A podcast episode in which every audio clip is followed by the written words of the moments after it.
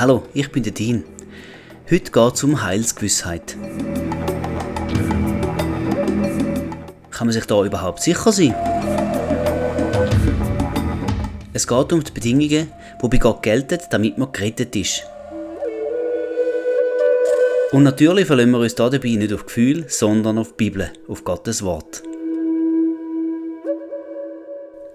Heute geht es um Gegensätze gewiss und ungewiss in Bezug aufs Heil also um Heilsgewissheit. Damit man gerade von Beginn weg vom Gleichen geredet, wenn man Wikipedia fragt, dann steht Heil im religiösen Zusammenhang für Begnadigung oder Erlösung. Und darum geht es im heutigen Podcast in erster Linie. Was aber da auch noch steht, hm, sehr interessant. Heil steht auch für Ganzheit und Gesundheit. Das sind zwei Begriffe, die ebenfalls zum Heil gehören und ich stimme dem völlig zu. Wenn wir die Bibel sorgfältig lesen, so finden wir genau diese Tatsache.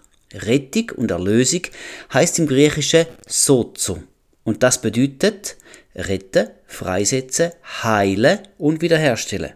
Das übrigens gemäß des Strongs Concordance. Das ist jetzt bereits ein kleiner Abzweiger, wo ich da gar nicht unbedingt gehen will, aber falls sich das packt hat, falls du das spannend findest, lass doch die beiden Podcasts Rettung sozo und Abendmahl an, die ich gemacht habe. Da gehe ich nämlich genauer auf die zwei Teile der Errettung ein. Für heute konzentrieren wir uns auf den Teil vom Heil, wo wir mit Erlösung und Errettung und eben Begnadigung umschreiben. Im Volksmund wird die Leitfrage, was muss ich tun, um in den Himmel zu kommen? Darum geht's. Es ist noch nicht lange her, wo ich mitbekommen habe, dass eine Frau, die in der Gemeinde oft auf der Bühne steht, manchmal gar nicht so sicher sei, ob sie gerettet ist oder nicht. Das hat mich total schockiert. Ja, da steht sie auf der Bühne, leitet Menschen an und repräsentiert ja dort eigentlich auch Jesus und sie ist sich nicht sicher, ob sie in den Himmel kommt. Das ist doch etwas ganz Grundlegendes. Also da muss man wissen. Und im Fall, man kann es auch wissen. Im 1. Korinther 2, Vers 12 steht, wir aber haben nicht den Geist der Welt empfangen, sondern den Geist, der aus Gott ist, so dass wir wissen können, was uns von Gott geschenkt ist. Eben, als wiedergeborene Christen wissen wir, dass uns der Heilige Geist geschenkt ist. Das ist nicht bloß eine Hoffnung oder eine Ahnung. Nein, das ist sicher. Schau nur im Römer 8, Vers 16. Dort steht, der Geist selbst gibt Zeugnis zusammen mit unserem Geist, dass wir Gottes Kinder sind.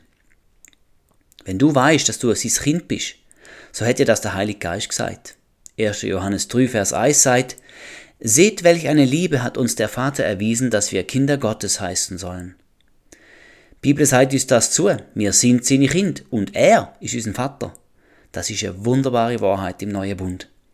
Zu diesen Kindern sind wir geworden bei der Wiedergeburt, wo wir im Johannes, Kapitel 3, ausführlicher können nachlesen Zum Beispiel Johannes 3, Vers 3. Wahrlich, wahrlich, ich sage dir, wenn jemand nicht von neuem geboren wird, so kann er das Reich Gottes nicht sehen. Man muss nicht bloß lieblich oder fleischlich geboren sein, ins Reich Gottes kommt man durch eine geistliche Wiedergeburt.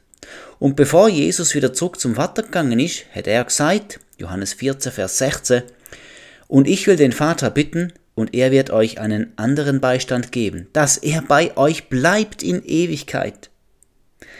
Wir sehen also, dass wir als Gottes Kinder den Geist Gottes überkommen haben und dass er bei uns bleibt in Ewigkeit.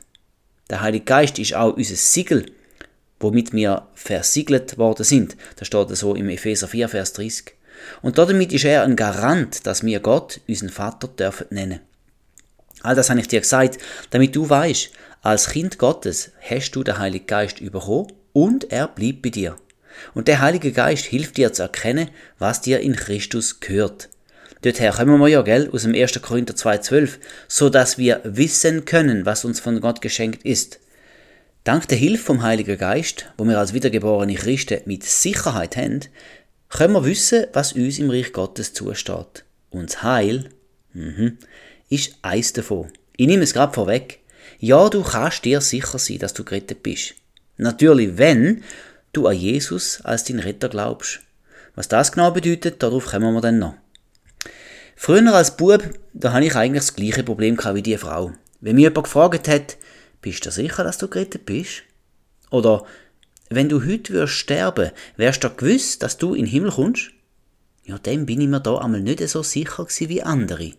Ich habe mir gedacht, ja, hey, nützt ja nichts, wenn ich mir das bloß einrede. Die Frage ist, ob ich mir da ganz sicher kann sein.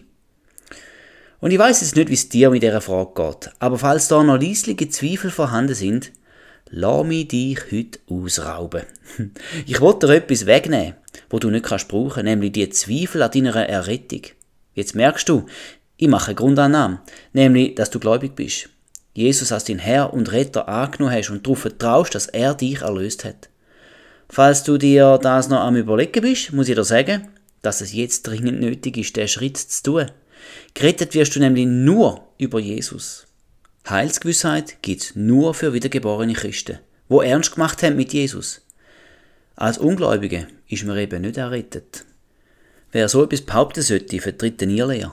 Die Allversöhnung, so heißt die. Zuerst die Wiedergeburt und dann die Heilsgewissheit. Für viele Menschen ist das mit der Heilsgewissheit eben nicht so klar. Oder aber sie schwanken hin und her. Du hast vielleicht etwas in der Bibel gelesen, sagen wir zum Beispiel Johannes 1,12. Allen aber, die ihn aufnahmen, denen gab er das Anrecht, Kinder Gottes zu werden, denen, die an seinen Namen glauben. So etwas hast du gelesen und dann bist du sicher, dass du gerettet bist. Ja, steht ja da in der Bibel. Aber plötzlich wirst du dann wieder unsicher, obwohl du eigentlich gemeint hast, dass es du wüsstest. Möglicherweise, weil du wieder gesündigt hast Vielleicht scheint es auch sogar manchmal ein bisschen relativ zu sein, ob du gerettet bist oder nicht. Relativ zu dem, wie du dich verhalten hast, oder relativ zu dem, wie viel Gutes du da hast, oder wie gut du die biblischen Werte in deinem Leben umgesetzt hast, wie oft du zum Gottesdienst gegangen bist oder wie regelmäßig du deine Bibel gelesen hast, vielleicht sogar relativ zum Geld, wo du gespendet hast oder in der Kirche abgegeben hast. Ei du, das sind alles ganz abstruse Gedanken. Das Heil ist nämlich eben nicht ständig relativ. Es ist nur abhängig von zwei Sachen. Erstens Gottes Gnade, und die ist fest und verfügbar. Und zweitens von deinem Glauben. Das ist eigentlich jetzt schon alles. Wo ich hier diese Frau gefragt habe, warum sie denn unsicher sei, hat sie mir gesagt, weisst, wenn ich in der Gemeinde so höre, was die so sagen und lehren, dann werde ich manchmal plötzlich unsicher. Meine Antwort darauf, und die sollte sich jeder Christ gut merken. Du sollst dich nicht so sehr auf das verlassen, was die Leute reden oder predigen, sondern die in erster Linie an der Bibel orientieren. Das ist eines von meinen tiefsten Herzensanliegen. Lies deine Bibel. Wer seine Bibel nicht liest und kennt, dem kann man ja eigentlich auch alles andrüllen. Gott hat uns ein verlässliches Handbuch zum Leben gegeben. Da steht in unserer Sprache, schwarz auf weiß, wie Gott denkt wie er zu uns steht und was er auch von uns verlangt. Und auf die Frage der Heilsgewissheit lässt Gott nichts offen. Die Sache liegt ganz klar. Also, komm dann, fragen wir jetzt die Bibel. Und zuerst mache ich noch eine Behauptung, die ich nachher genau erkläre. Ich sage es so, was Christen so unsicher macht, ist wohl im Kern die Vermischung vom Alten mit dem neuen Bund. So denke ich. Im Alten Bund hat nämlich Gulte, man hätte alles einhalten, um von Gott gesegnet zu werden. Wem das nicht gelungen ist, der hat mit Strafe, Fluch und Gericht rechnen. Beispiele dafür wären der Achan, dem David sein Ehebruch, Sodom und Gomorra, die Sintflut und weitere. Im Jakobus 2, Vers 10 steht noch, denn wer das ganze Gesetz hält, sich aber in einem verfehlt, der ist in allem schuldig geworden. Das ist ziemlich happig. Es hat dann also ständig die Frage begleitet, habe ich echt alles richtig gemacht? Oh, ist echt irgendwo noch ein Fehlerli? Habe ich echt etwas übersehen? Denn auf Gesetzesbruch ist Gottes Zorn gestanden. Straf, Fluch und Gericht. Das Gesetz von Mose hat 613 Einzelgesetzli und Vorschriften umfasst und jetzt versetzt dir mal in die Lage. Wie kannst du dir jemals sicher sein, dass du jedes einzelne von diesen 613 Geboten eingehalten hast? Die Aufgabe ist doch einfach zu schwer. Und darum schreibt auch der Hebräer 7, Vers 19, denn das Gesetz hat nichts zur Vollkommenheit gebracht, zugleich aber die Einführung einer besseren Hoffnung, durch die wir Gott nahen können. Genau. Das Gesetz, wo im Alten Bund gekommen ist, hat also nichts zur Vollkommenheit gebracht. Dazu ist es ja auch gar nicht gegeben worden. Das Gesetz ist gegeben worden, damit eine bessere Hoffnung gezündet worden ist. Die Hoffnung auf den Messias, wo schon in der Tora erwähnt wird. Durch den Messias, wo der neue Bund wird bringen, können wir uns auf eine ganz andere Art und Weise Gott nähern. Das hat also schon das Alte Testament prophezeit. Im Neuen Bund gibt es die Vollkommenheit eben schon, aber ganz anders als durch das Einhalten von Gesetz. Wir sind immer noch beim Alten Bund. Im 2. Korinther 3 wird dort der, der Alte Bund wie folgt beschrieben. Dienst von der Verdammnis. Der Buchstabe tötet. Dienst vom Tod. Und es steht auch, er wurde weggetan. Und das ist die gute Nachricht. Der alte Bund ist weggetan worden. Es gibt ihn nicht mehr. Und damit auch der Weg, wo die Juden im Alten Testament probiert haben, Gott zu gefallen, der gibt es auch nicht mehr. Hebräer 10, 9 doppelt da noch. Somit hebt er das erste auf, um das zweite einzusetzen. Aus dem Kontext wird klar, dass das erste der alte Bund meint und das zweite der neue Bund ist, wo wir jetzt drin leben. Jetzt machen wir den Wechsel. Im neuen Bund gilt es gibt nur noch zwei Bedingungen für die Rettung, nämlich Gnade und Glaube. Da steht so im Epheser 2, 8 und 9. Denn aus Gnade seid ihr errettet worden, durch den Glauben. Und das nicht aus euch, Gottes Gabe ist es, nicht aus Werken, damit niemand sich rühme. Es sind nicht mehr die Werke, wo entscheidend sind fürs Heil. Es ist die Gnade, wo uns von Gott angeboten wird. Und es ist der Glaube, durch den wir das Angebot annehmen.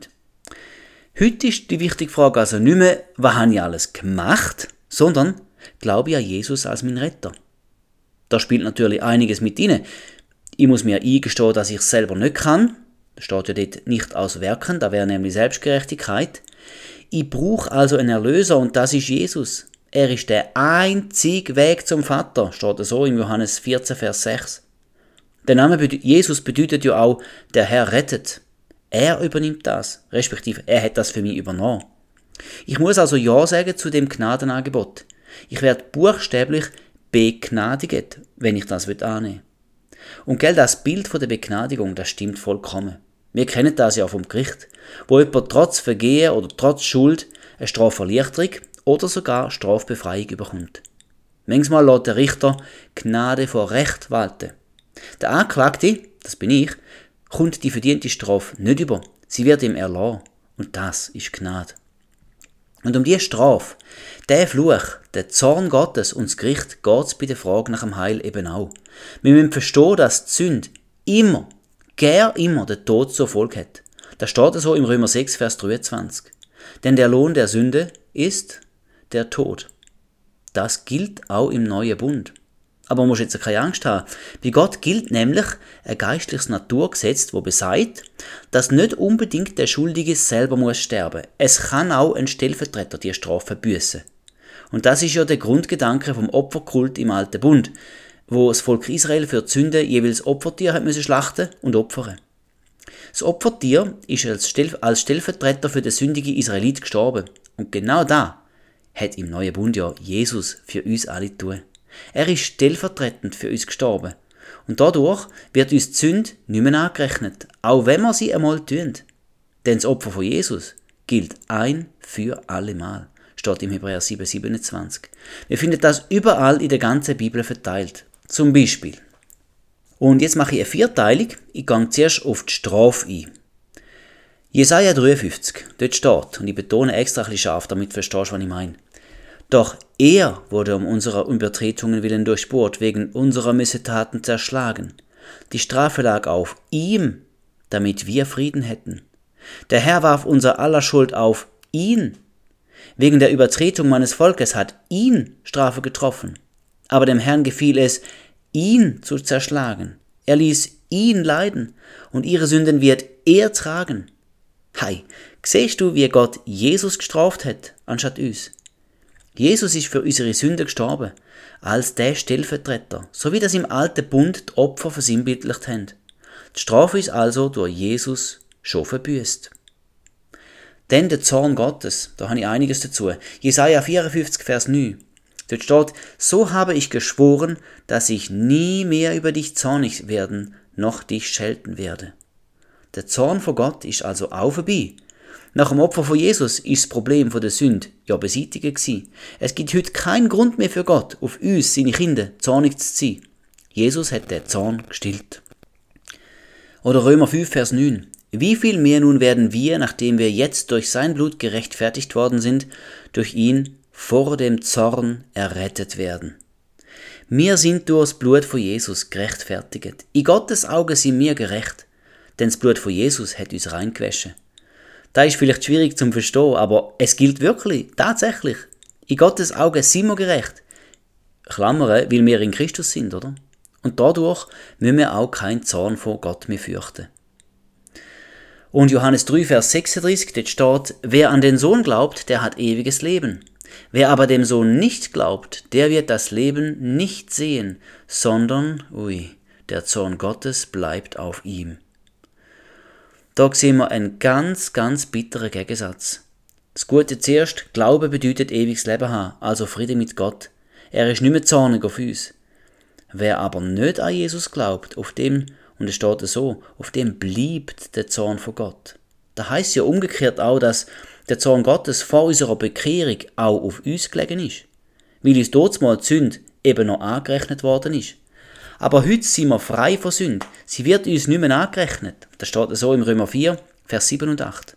Drum lächelt Gott, wenn er uns anschaut. Keine Spur mehr von Zorn. Der Grundzustand vom Mensch ist Verlorenheit, Sündhaftigkeit. Gottes Zorn lastet auf ihm.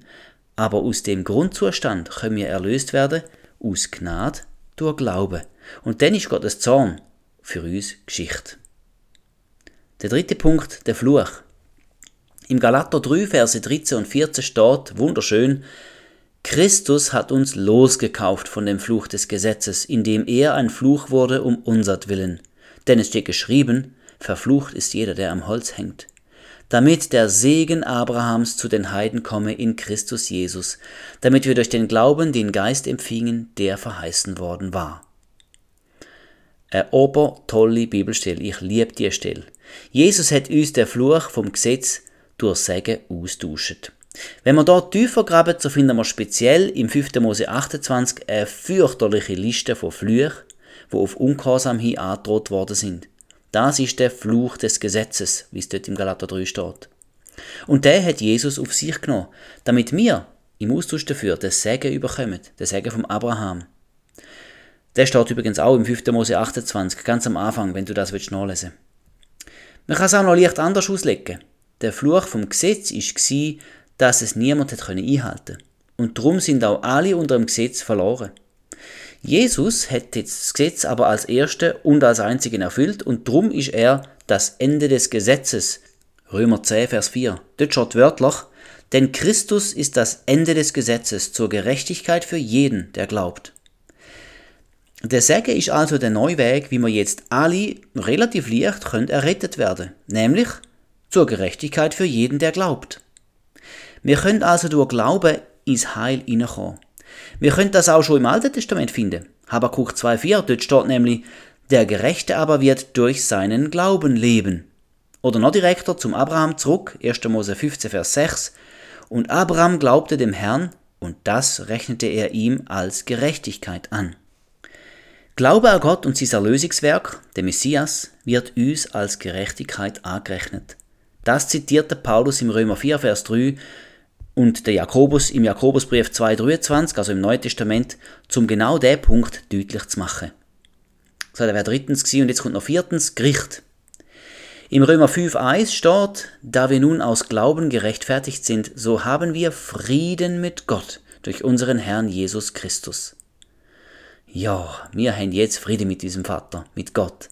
Er muss nicht mehr verrückt oder zornig sein auf uns und uns auch nicht mehr bestrafen. Unsere Beziehung zu ihm ist untrübt und frei. Oder schau der Hebräer 4, Vers 16 an. So lasst uns nun mit Freimütigkeit hinzutreten zum Thron der Gnade. Das bedeutet, wir können ohne Angst und mutig als Kind zum Vater kommen, wo dort auf dem Thron der Gnade sitzt. Sein Thron ist für uns nur ein Thron der Gnade und kein Richterstuhl zum Führen. Dazu habe ich übrigens einen separaten Podcast gemacht und er heißt Richterstuhl oder Gnadenthron. Weiter im Takt, Johannes 3,18. Wer an ihn glaubt, wird nicht gerichtet. Also wenn da nicht eindeutig ist, als Gläubiger musst du dich weder jetzt noch später vor dem jüngsten Gericht fürchten. Da ist vorbei, du wirst nicht gerichtet, wenn du an ihn glaubst.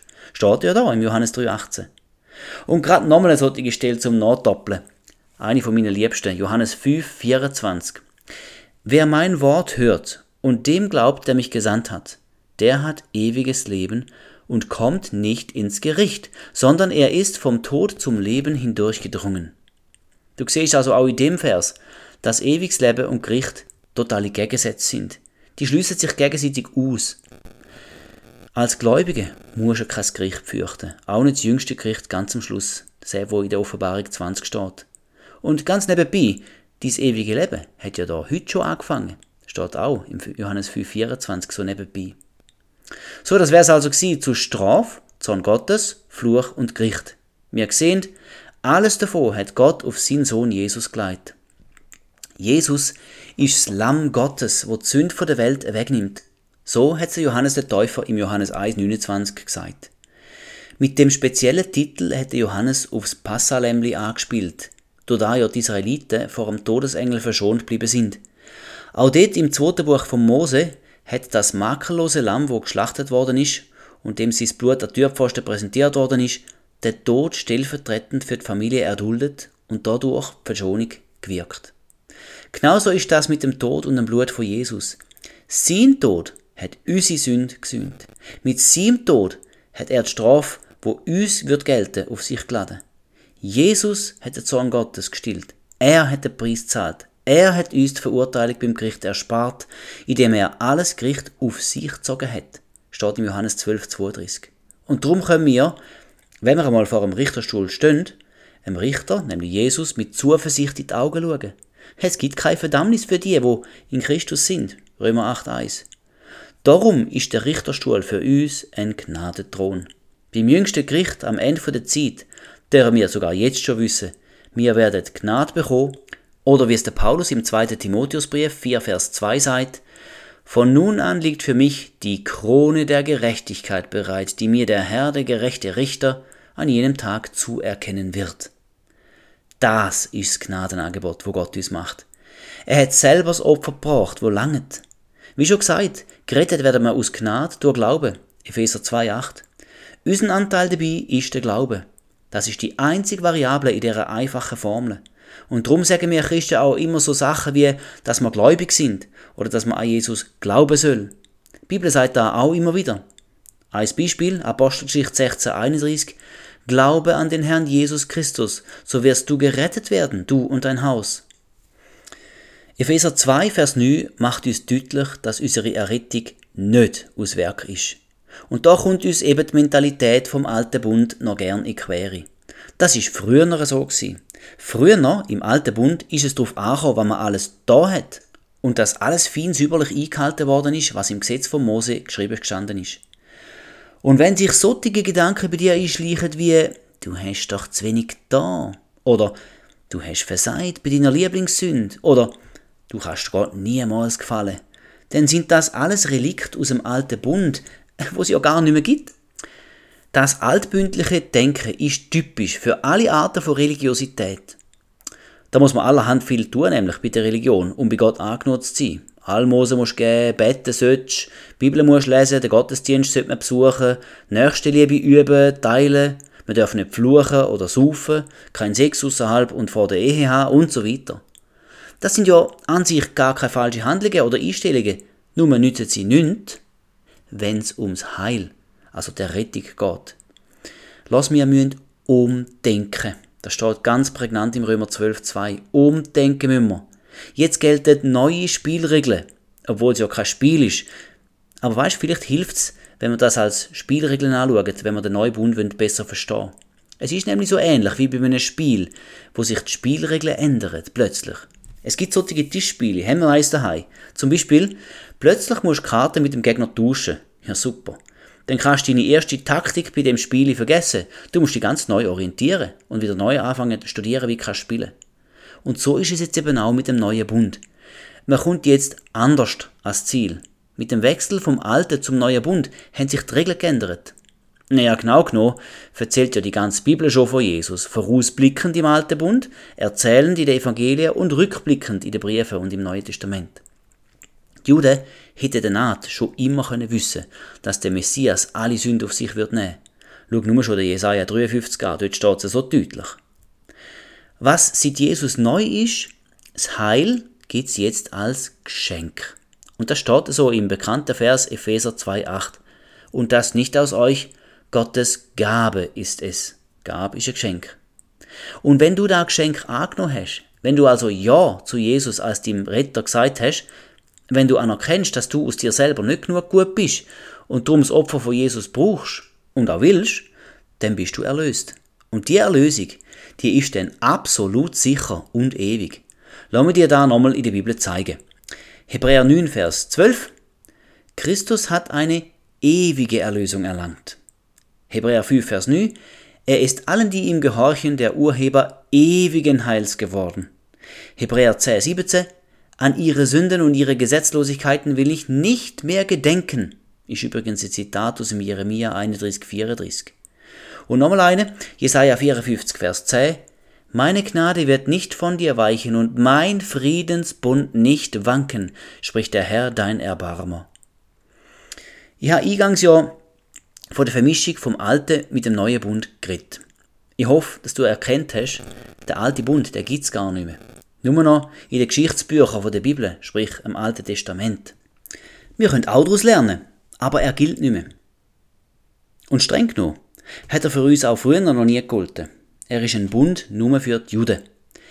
Hebräer 7,22 sagt uns, insofern ist Jesus umso mehr der Bürger eines besseren Bundes geworden. Ja, der neue Bund, wo Jesus für uns mit Gott geschlossen hat, der ist besser. Yes. Und darum sollten wir probieren, ihn zu verstehen und in ihm, am neuen Bund, zu leben. Als Christen von der heutigen Zeit sind wir also mit Gott verbündet. Unser Bund mit ihm ist der neue Bund. Und der ist besser als der alte. Straf, Fluch, Gericht und Zorn Gottes müssen wir nicht mehr fürchten, weil Jesus unsere Strafe büßt hat. Der Zorn von Gott ist dadurch verraucht und es gibt für uns auch kein Gericht und auch kein Fluch mehr. Schau mal, Jesaja 43, Vers 25 sagt uns, oder dort sagt uns Gott, ich, ich tilge deine Übertretungen um meinetwillen und an deine Sünden will ich nie mehr gedenken. Das ist alles zusammen Grund genug für eine absolute Heilsgewissheit. Sogar wenn wir einmal wieder versagen und uns zur Sünde hinreissen sollten lassen, gilt trotzdem, dass Gott nie mehr an unsere Sünde wird gedenken. Er rechnet sie uns nicht mehr an. Römer 4,8. Der Friedensbund wankt nicht. Es ist eine ewige Erlösung. Da können wir sicher sein. Es gibt keine Verdammnis mehr für uns, wo wir in Christus sind. Römer 8,1. Zurück zu der ersten Behauptung, dass unser Problem mit der Heilsgewissheit daher rühre, dass wir den alten mit dem neuen Bund vermischen. Hast du gesehen, dass der Weg zum Heil im neuen Bund ganz anders ist, als das, wie die Juden im alten Bund haben probiert, zu Gott zu kommen. Früher ist das der Weg über Werk gewesen, also gut zu tun, alles erfüllen, nichts vergessen und so weiter. Und heute, im neuen Bund, ist es die Gnade Gottes und der Glaube, immer noch Epheser 2,8. Durch Werk bewirkst du dir kein Heil. Das muss ich, nein, das darf ich dir zusichern. Ist ja eine gute Botschaft. Ich will jetzt allerdings nicht, dass du ins andere Extrem verfallst. Es ist dein Glaube, wo dein Heil bewirkt. Aber wenn wir Epheser 2, Vers 10 anschauen, dann wird auch klar, dass wir geschaffen worden sind zu guten Werk als Konsequenz von der Erlösung. Aber fall nicht dort darauf ein, möglichst viel für Gott zu tun, weil du glaubst, dadurch mehr von ihm angenutzt zu sein. Das Denken ist altbündlich und eine Sackgasse. Ich würde sogar sagen, es ist der breite Weg, wo ins Verderben führt. Nein, der Weg in den Himmel ist einfach. Du musst glauben, dass Jesus für dich gestorben ist und dich dadurch mit dem Vater versöhnt hat. Und das lange auch. Dem kannst du nichts dazufügen. Ich weiß, ich wiederhole mich. Aber es ist mir eben wichtig, dass du erkennst, dass es bei der Frage von der Errettung nicht darum geht, ob du würdig bist oder gut genug oder mit allen Sünden aufgeräumt hast oder irgend so ähnlich. Bewertet man es mit einem menschlichen Maßstab, dann wäre die Antwort auf alle Fragen sowieso ein klares Nein. Also Nein, du bist aus dir selber nicht würdig und du bist aus eigener Kraft auch nicht gut genug. Und nochmal Nein, du hast zu keiner Zeit ein sündenfreies Register. Schauen wir aber mit den Augen Gottes, und seine Sicht ist uns eben nicht intuitiv geläufig, sie steht aber in der Bibel, dann können wir sagen, in Christus sind wir würdig. Wir sind gut genug in ihm und das Problem der Sünde hat er grundsätzlich ein für alle Mal beseitigt. Gerettet werden wir, wenn wir an ihn, den Erlöser, glauben. Sein Name, Jesus, bedeutet, der Herr rettet. Er macht das, nicht du oder ich. Und wenn du dich fragst, was kann ich echt tun, um gerettet zu werden, weißt, dann zielt schon die Frage in die falsche Richtung. Du kannst nichts mehr dazu tun. Er hat schon alles tun. Dort mal am Kreuz, durch sein Opfertod. Dort hat er auch ausgerufen, es ist vollbracht. Im Johannes 19,30. Das ist der wichtigste Vers der ganzen Bibel. Falls du zu den Hartnäckigen gehörst und dir sagst, aber ich muss und ich will ja auch etwas dafür tun, dann hat die Bibel darauf eine schlagfertige Antwort. Die finde ich glatt. Und die führt eigentlich nur wieder zum Gleichen. Johannes 6, Vers 29. Das ist das Werk Gottes, dass ihr an den glaubt, den er gesandt hat. Alles klar? Willst du also doch ein Werk vollbringen, dann heißt das Werk Glaube. Wir sind beim gleichen Geschluss. Wir haben ja auch schon den Vers aus Apostelgeschichte 16, Vers 30 und 31 gehabt, dort wo der Kerkermeister, der Paulus und der Silas gefragt hat, ihr Herren, was muss ich tun, dass ich gerettet werde? Sie aber sprachen, Glaube an den Herrn Jesus Christus, so wirst du gerettet werden, du und dein Haus. Es gibt nur mehr genau eins zu wenn du willst gerettet sein. Und das ist, Glaub an Herr Jesus. Und für alle, die denken, dass uns Sünde aus dem Heil rauskriegt, Überraschung, im Neuen Testament gibt es nur noch eine Sünde. Tönt da vielleicht ein bisschen verrückt für dich? Ja, dann lass einmal Johannes 16, Vers 8 und 9. Und wenn jener kommt, gemeint ist da der Heilige Geist, wenn jener kommt, wird er die Sünde überführen von Sünde und von Gerechtigkeit und vom Gericht. Von Sünde, weil sie nicht an mich glauben. Jesus selber sagt, dass der Heilige Geist die Welt vor Sünde überführt und dass die Sünde, übrigens in Einzahl geschrieben, der Unglaube ist. Das ist im Neuen Bund noch die einzige Sünde, wo unser Heil gefördert. Wer nicht glaubt, ja, der bleibt halt eben verloren und unter dem Zorn Gottes. Das haben wir ja im Johannes 3,36 gesehen.